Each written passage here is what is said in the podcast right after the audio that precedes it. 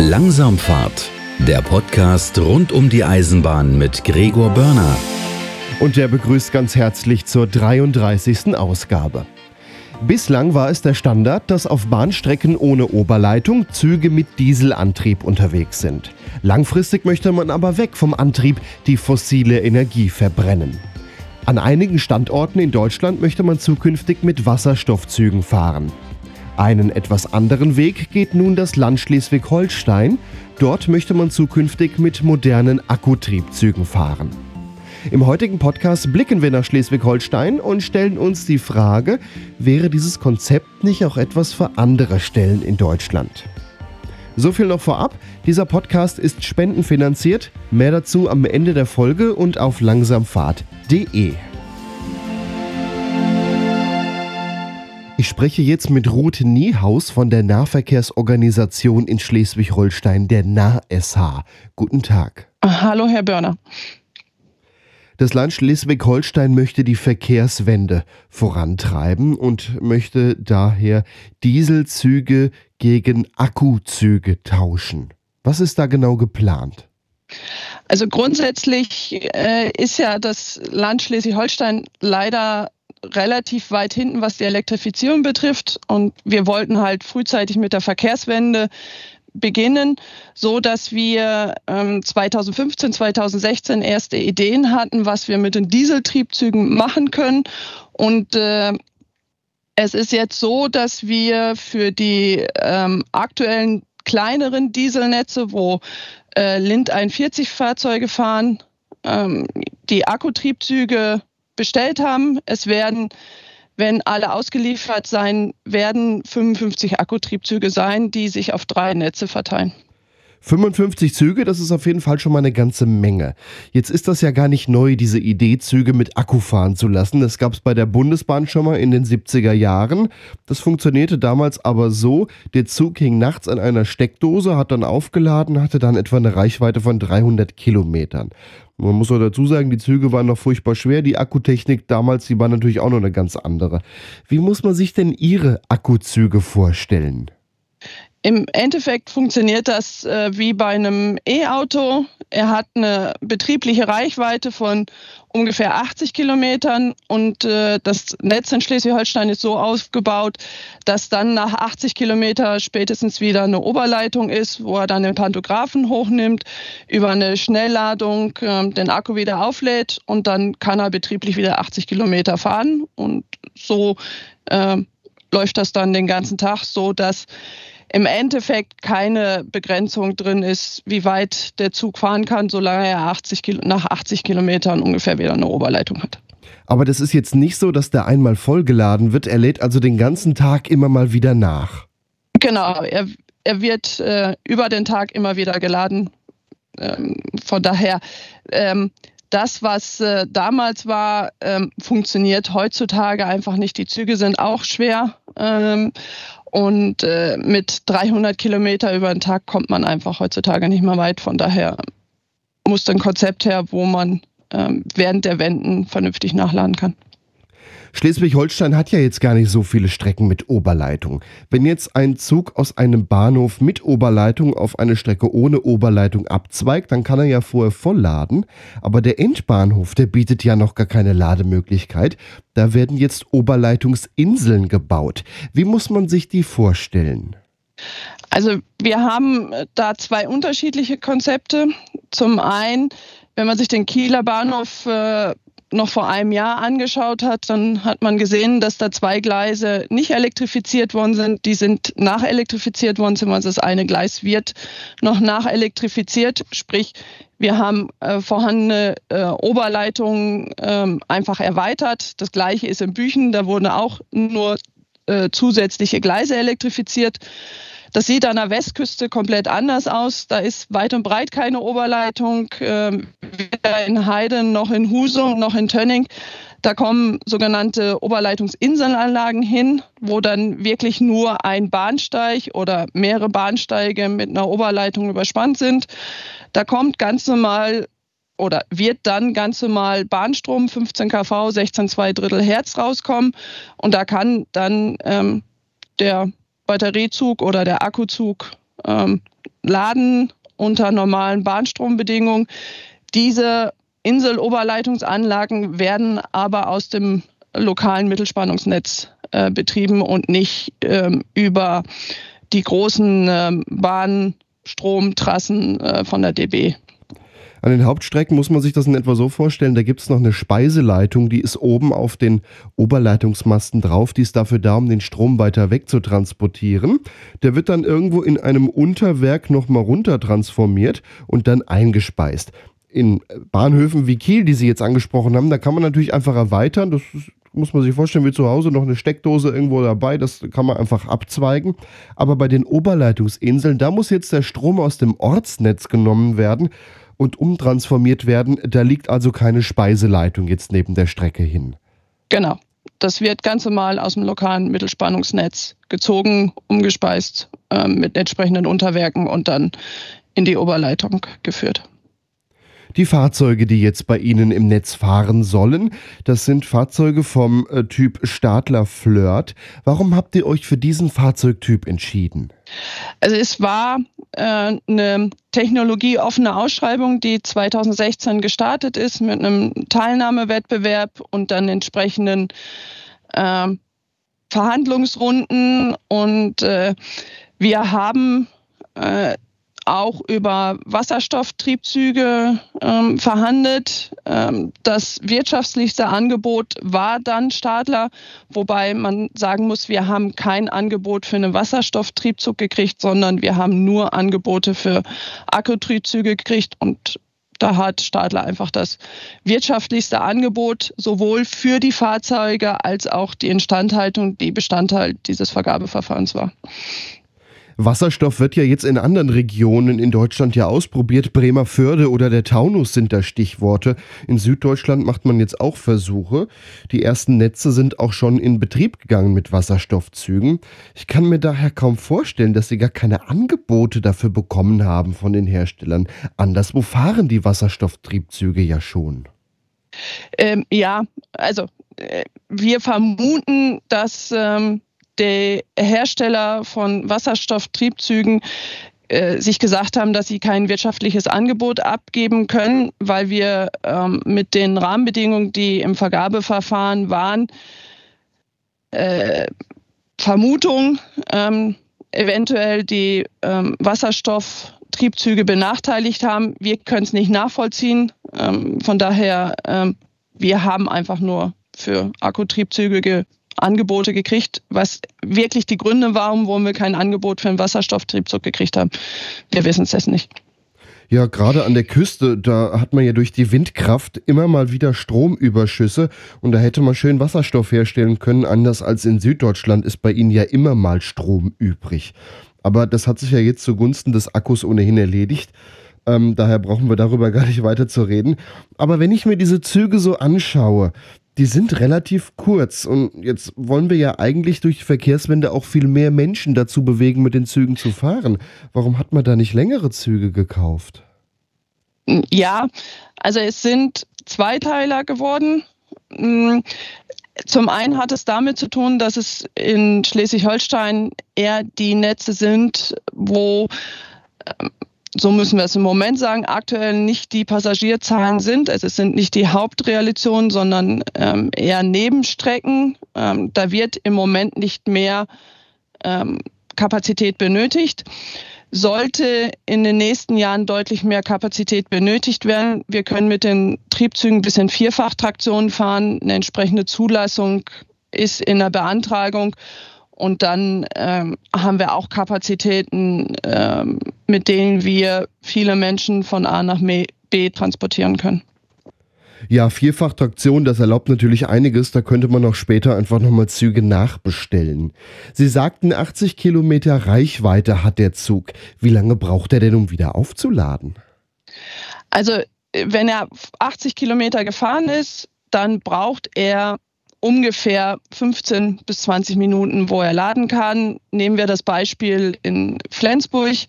Da hat er genau diese 15 bis 20 Minuten Zeit, um wieder Energie zu tanken, um dann von Flensburg wieder zurück nach Kiel zu fahren, was ungefähr die 80 Kilometer betriebliche Reichweite sind. Jetzt hat der Zug ja einen Stromabnehmer und kann auch unter der Oberleitung ganz regulär fahren damit. Kann der denn auch den Akku aufladen, während er unter der Oberleitung fährt? Genau, der kann sowohl im Stehen wie auch beim Fahren den Akku ähm, laden und äh, das nutzen wir auch. Ähm, wenn man sich die Strecken in Schleswig-Holstein anguckt, dann ähm, gibt es eine Linie, die von Kiel nach Husum geht und auf dem äh, Strecke von Rendsburg nach Jübeck fährt der Akkutriebzug unter Oberleitung und diese Strecke nutzt er auch, um dann den Akku wieder vollzuladen, da in Husum nur eine kurze Wende ist und äh, er wirklich die Kapazitäten braucht, die er da laden kann, um dann wieder zurück bis nach Kiel zu kommen. Also das heißt, er muss nicht 15 bis 20 Minuten unter der Oberleitung stehen. Es reicht, wenn er 15 bis 20 Minuten unter der Oberleitung ist. Genau. Das reicht vollkommen. Dann wäre es ja auch durchaus denkbar, dass er, wenn er längere Strecken fahren möchte, man immer mal wieder ein Stück von, ich sage jetzt mal einfach 10 Kilometern elektrifiziert und dann kann er unterwegs immer mal wieder ein bisschen nachladen, wenn man jetzt weitere Strecken fahren wollen würde. Genau. Ist in Schleswig-Holstein nicht notwendig. Ähm, beziehungsweise wir elektrifizieren aus Flensburg rausgehend fünf Kilometer. Ähm, da in Flensburg nur eine kurze Wende ist, ähm, dass der Triebzug dann auch während der Fahrt nochmal nachladen kann. Aber im Endeffekt äh, ja, reicht es zum Teil aus, einfach ein Zwischenstück mit einer Oberleitung zu haben, um dann die Reichweite entsprechend zu verlängern. Jetzt wäre es natürlich auch noch eine Idee gewesen, die Strecken einfach ganz regulär zu elektrifizieren. Kam das auch in Betracht?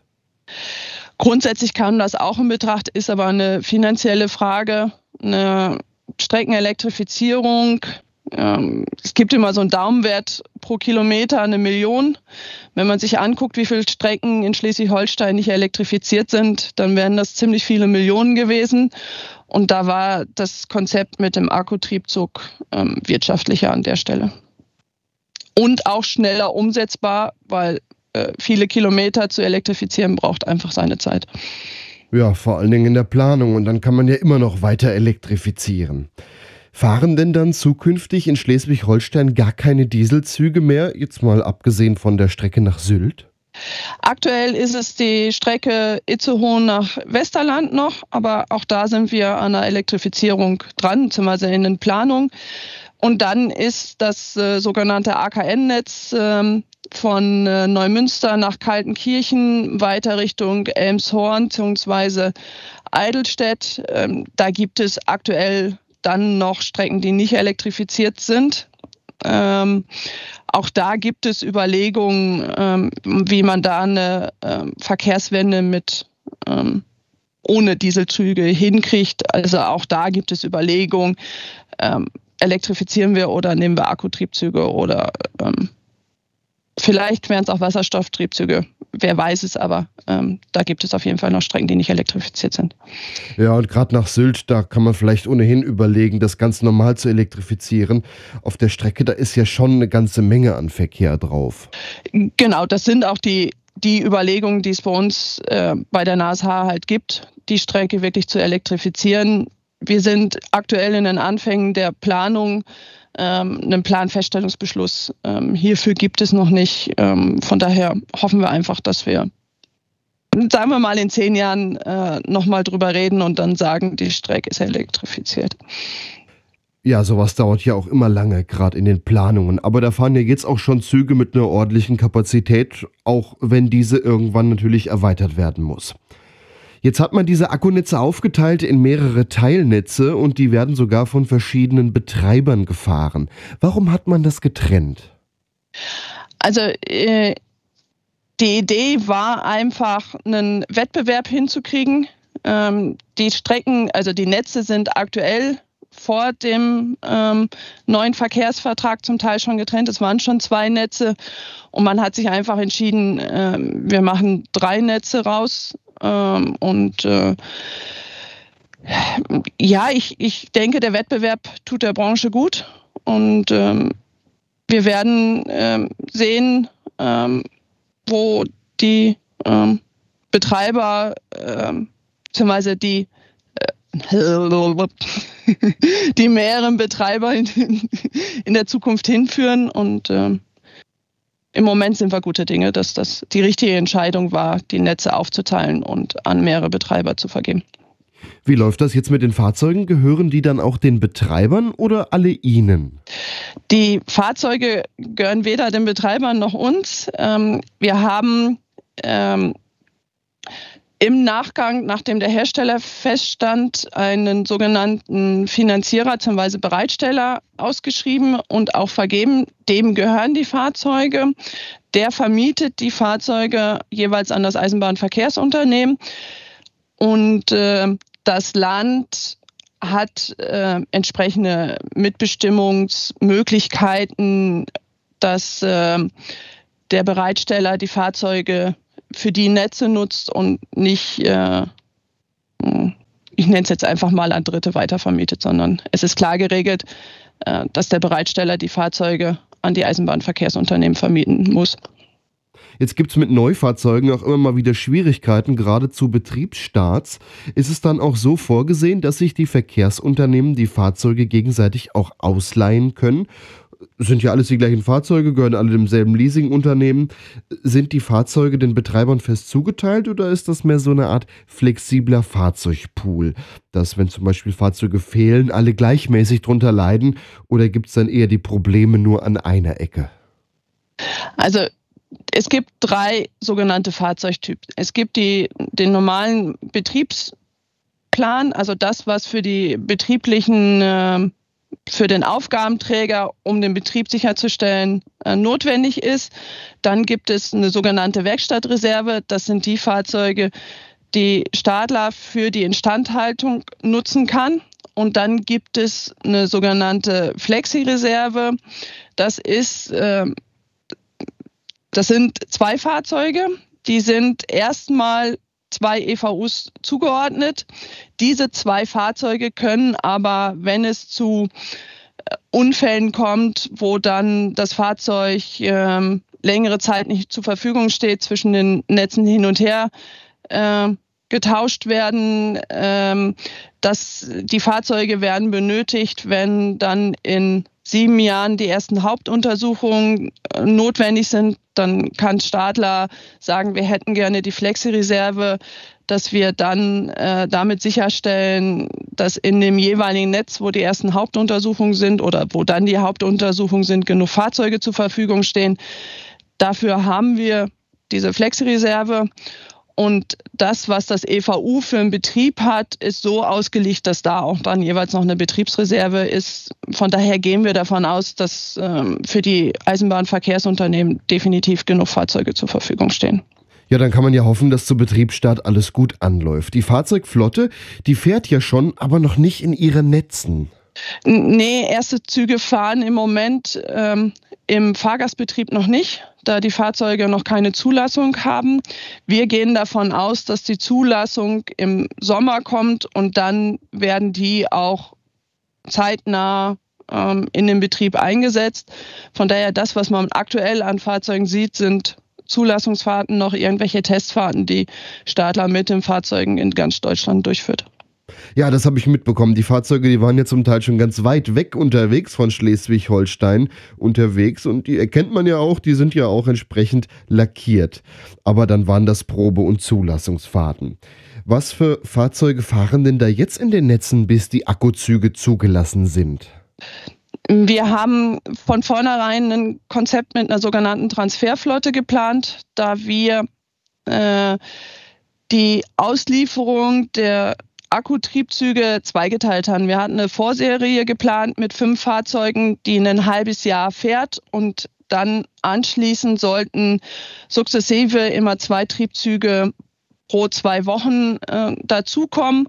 Von daher brauchten wir von Anfang an eine sogenannte Transferflotte. Das, die Transferflotte sind die Fahrzeuge, die vorher auch auf dem Netzen gefahren sind, sprich die Lind 41 Fahrzeuge. Davon haben wir 25 Fahrzeuge. Das erste Jahr nutzt äh, die Eriks GmbH, nee, Eriks Holstein GmbH ähm, die Fahrzeuge für den Betrieb im Netz Ost. Der Betriebsstart war jetzt im Dezember. Und dann im zweiten Jahr hoffen wir, dass Erics genug ähm, Fahrzeuge zur Verfügung hat, also Akkutriebzüge zur Verfügung hat. Und dann geht die Transferflotte komplett an die Nordbahn, die dann die anderen beiden Netze fahren wird und äh, Stück für Stück auch da dann die Akkutriebzüge äh, hinzukommen werden. Also muss man sich das so vorstellen, dass sie Netz für Netz in Betrieb nehmen und dann fahren erstmal die Ersatzfahrzeuge da und dann kommen nach und nach die Akkutriebzüge und dann wird diese Transferflotte weitergegeben an den nächsten. Genau, so sieht es aus. Ja, und das muss man sich dann wohl auch so vorstellen, dass die alten Verkehrsverträge nicht alle zum selben Zeitpunkt enden, sondern so ein bisschen gestaffelt. Genau, also das, äh, der Verkehrsvertrag von dem sogenannten Akkunetz Ost das sind die Strecken Kiel-Lübeck, Lübeck-Lüneburg und Kiel-Schönberger Strand, beziehungsweise aktuell nur bis Oppendorf, äh, haben Ende letzten Jahres geendet, also zum Fahrplanwechsel äh, im Dezember 2022. Und die Netze Ost-West und das Netz Nord ähm, ist der Betriebsstart im Dezember 23, so dass wir da ähm, ja einen gestaffelten Start haben. Äh, hat Vorteile mit Sicherheit, ähm, so dass ähm, Eriks erste Erfahrungen sammelt, die wir dann auch an die Nordbahn weitergeben können. Und ich hoffe, dass alles gut geht. Sie sagten, Nordbahn und Eriks werden diese Akkuzüge fahren. Gibt es noch andere Unternehmen, die auch diese Akkutriebzüge fahren oder nur diese beiden? Genau, das werden die beiden sein, die mit den Akkutriebzügen fahren werden. Wie sieht es denn mit der Auslieferung der Fahrzeuge aus? Kommt der Hersteller da gut hinterher oder zieht sich das schon so ein bisschen? Dadurch, dass die Zulassung noch nicht da ist, verzögert sich die Auslieferung der ersten Triebzüge. Wir gehen aber aktuell davon aus, dass sobald die Zulassung da ist, die Triebzüge, die zu dem Zeitpunkt ausgeliefert sein sollten, dann ausgeliefert werden und anschließend die zwei Triebzüge pro zwei Wochen sichergestellt ist. Ähm, wir wissen aber alle nicht, was in den nächsten halben Jahr, Jahr noch passiert. Aber im Moment sieht es ganz gut aus. Konnte man schon erste Erfahrungen mit den Fahrzeugen sammeln? Sie sagten ja, erste Testfahrten gibt es, die ja bereits quer durch Deutschland unterwegs sind. Also die Erfahrungen sind gut. Ähm, die Akkutriebzüge waren auch schon in Schleswig-Holstein unterwegs. Da haben sich das, was in der Angebotsphase an Energieverbräuchen kalkuliert war, bestätigt. Ähm, die Triebzüge sind komplett, äh, ich, ich sage es mal als ähm, TF-Laie. Ähm, ich durfte die Fahrzeuge auf dem Testring äh, schon ein paar Runden fahren. Für mich fühlen die sich gut an, fahren äh, spurstark, gut beschleunigt. Ähm, die TFs, mit denen ich drüber gesprochen habe, sind auch total begeistert. Man merkt keinen Unterschied, ob man elektrisch mit dem Pantographen unter der Oberleitung oder im Akkubetrieb fährt. Die Fahrzeuge haben absolut das gleiche Fahrverhalten, egal in welchem Modus sie fahren. Ja, das klingt ja schon mal positiv.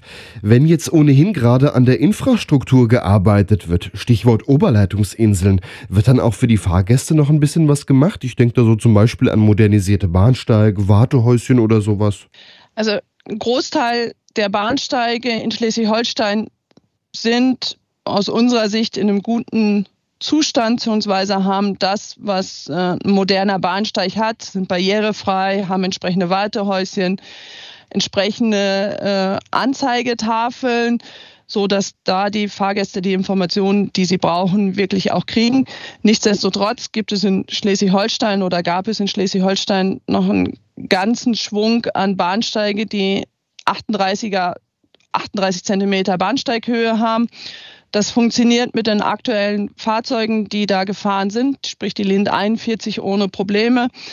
Die neuen Akku äh, Flirts haben einen Einstieg von 76 Zentimeter, so dass die Bahnsteige noch erhöht werden mussten, da äh, von 38 Zentimeter Bahnsteighöhe in einem Fahrzeug mit einem 76er Einstieg äh, entsprechende Trittstufen vorhanden sein müssten. Die sind nicht vorhanden und von daher haben wir uns entschieden, auf eine einheitliche Höhe von 76 Zentimeter zu gehen. Ja, das ist natürlich besser als immer mit diesen Trittstufen. Langfristig will man das ja auch alles irgendwie gleich haben von der Bahnsteighöhe. Äh, es ist auch ein Thema der Barrierefreiheit. Ähm, bei, von 76 nach 76 brauche ich keine zusätzliche Rampe. Von 38 nach 76 bräuchte ich eine Rampe, die müsste einige Meter lang sein. Die kriegt man in keinen Triebzug rein. Von daher ähm, war der Schritt, die Erhöhung ähm, zu entscheiden, nicht schwer, da wir ähm, Barrierefreiheit ähm, haben wollen. Und ähm, von daher ist es uns nicht schwer gefallen.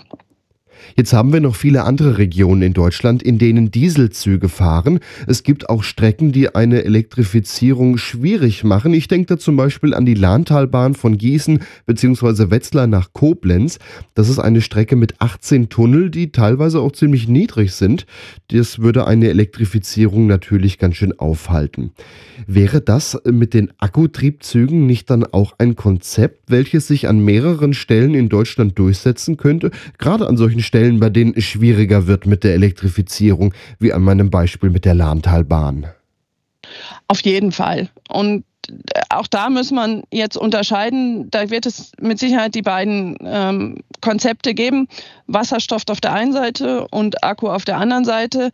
Inzwischen hat es in Deutschland mehrere Ausschreibungen gegeben. In, ich glaube, äh, es sind inzwischen drei oder vier Hersteller mit Akkutriebzügen unterwegs. Es sind äh, äh, Alstom, die den Wasserstofftriebzug haben und da entsprechende ähm, Netze bzw. Fahrzeug ähm, gewonnen haben.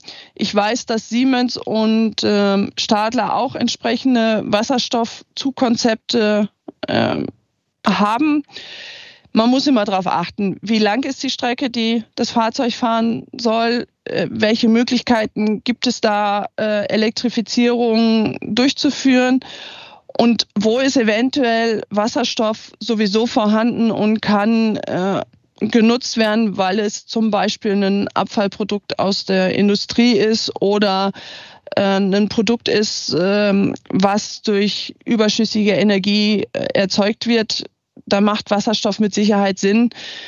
Nichtsdestotrotz, äh, für kleinere Strecken kann man auf alle Fälle einen Akkutriebzug als Mittel der Wahl nutzen. Ähm, da muss einfach ähm, der jeweilige Netzbetreiber gucken, was für ihn ähm, das Optimale ist. Das, was sich aber so ein bisschen rauskristallisiert, ist, dass die ähm, Aufgabenträger bzw. die Eisenbahnverkehrsunternehmen das Konzept vorgeben, ob es jetzt Akkutriebzüge sein sollen oder Wasserstofftriebzüge. Aber der erste initiale Gedanke, der muss ja doch irgendwie vom Land kommen. Denn für so ein Projekt muss dann ja auch was gebaut werden. Äh, wenn jetzt bei Ihnen zum Beispiel die Oberleitungsinsel nicht gebaut worden wären, hätten Sie mit den Akkutriebzügen ja gar nicht fahren können. Wie ging das denn los nach der Idee mit den Akkuzügen, damit die Deutsche Bahn, die ja die Infrastruktur der Strecken betreibt, auch anfing, da was zu bauen? Also es war so, es gab äh, nach den ersten Gebietergesprächen und sich rauskristallisiert hat, dass es Akkutriebzüge werden könnten, gab es natürlich Gespräche mit der Deutschen Bahn, beziehungsweise mit DB Netz und DB Energie, wie entsprechende Konzepte aussehen können. Nachdem der Zuschlag an äh, Stadler gegangen ist, sind die Gespräche wieder intensiviert worden. Es gab einen guten Austausch sowohl mit DB Netz wie auch mit DB Energie. Ähm, Stadler war auch mit involviert, wo dann einfach ganz klar ähm, gesagt worden ist, das brauchen wir, ähm, das hätten wir gerne und wir hätten alles gerne bis zum Betriebsstart. Da ist am Anfang ein bisschen geschluckt worden, aber jetzt im Nachgang kann man sagen, wir werden die Najelektrifizierung, die wir brauchten, pünktlich zum jeweiligen Betriebsstart des Netzes zur Verfügung haben, sodass das gut funktioniert hat. Also man kann sagen, dieses Konzept wäre was für andere Stellen in Deutschland, wenn dann alle 50 bis 80 Kilometer, sage ich jetzt mal, ein Stück Oberleitung wäre. Und dann äh, wäre es ja auch egal, ob der Zug darunter steht oder ob der einfach mal, ich sag mal, 20 Minuten darunter fährt. Jetzt muss aber der initiale Gedanke vom Land ausgehen. Das Land muss das wollen. Das kann dann an die Infrastrukturbetreiber rantreten. Die könnten dann bauen und dann könnte auch bald an anderen Stellen in Deutschland Akkuzüge fahren. Absolut. Vielen Dank an Ruth Niehaus von der Nahverkehrsorganisation in Schleswig-Holstein, der NAH-SH. Vielen Dank für das Interview. Sehr gerne. Wer sich noch ein bisschen weiter informieren möchte, den verweise ich auf die Internetseite der NASH, die zu den Akkuzügen extra eine Informationsseite gemacht haben. Der Link heißt akkuzug.nah.sh. Den Link gibt es aber auch in den Show Notes auf langsamfahrt.de unter dem Eintrag zur heutigen Sendung. Und auf der Internetseite kann man sich noch ein bisschen weiter informieren über die Fahrzeuge sowie über die Netze. Zum Ende des Podcasts habe ich noch eine Sache auf dem Herzen. Um weiterhin in Teilzeit als Lokführer zu arbeiten und dann den fünften Tag in Podcasts wie zum Beispiel Langsamfahrt zu investieren, sammle ich von den Hörerinnen und Hörern Spenden. Wenn euch der Podcast gefällt, würde ich mich über eine Kleinigkeit im Sparschwein freuen. Einige Hörer haben sogar einen Dauerauftrag angelegt und überweisen mir so monatlich kleine Geldbeträge. Andere schicken hin und wieder auch mal größere Beträge. Das geht übrigens auch ganz bequem über PayPal. Wie ihr euch an der Sendung beteiligen könnt, steht auf langsamfahrt.de slash spenden. Vielen Dank an alle, die das immer mal wieder machen und ein ganz besonderer Dank geht an alle, die sogar noch einen Dauerauftrag eingerichtet haben. Noch als Info für euch, Podcast-Portale wie Spotify tragen nicht zur Finanzierung des Podcasts bei, auch wenn ihr dort monatlich Mitgliedsbeiträge bezahlt. Langsamfahrt gibt's dagegen kostenlos auf langsamfahrt.de. Damit verabschiede ich mich, euer Gregor Börner. Das war Langsamfahrt, der Podcast rund um die Eisenbahn. Weitere Informationen gibt's im Netz unter langsamfahrt.de. Bye.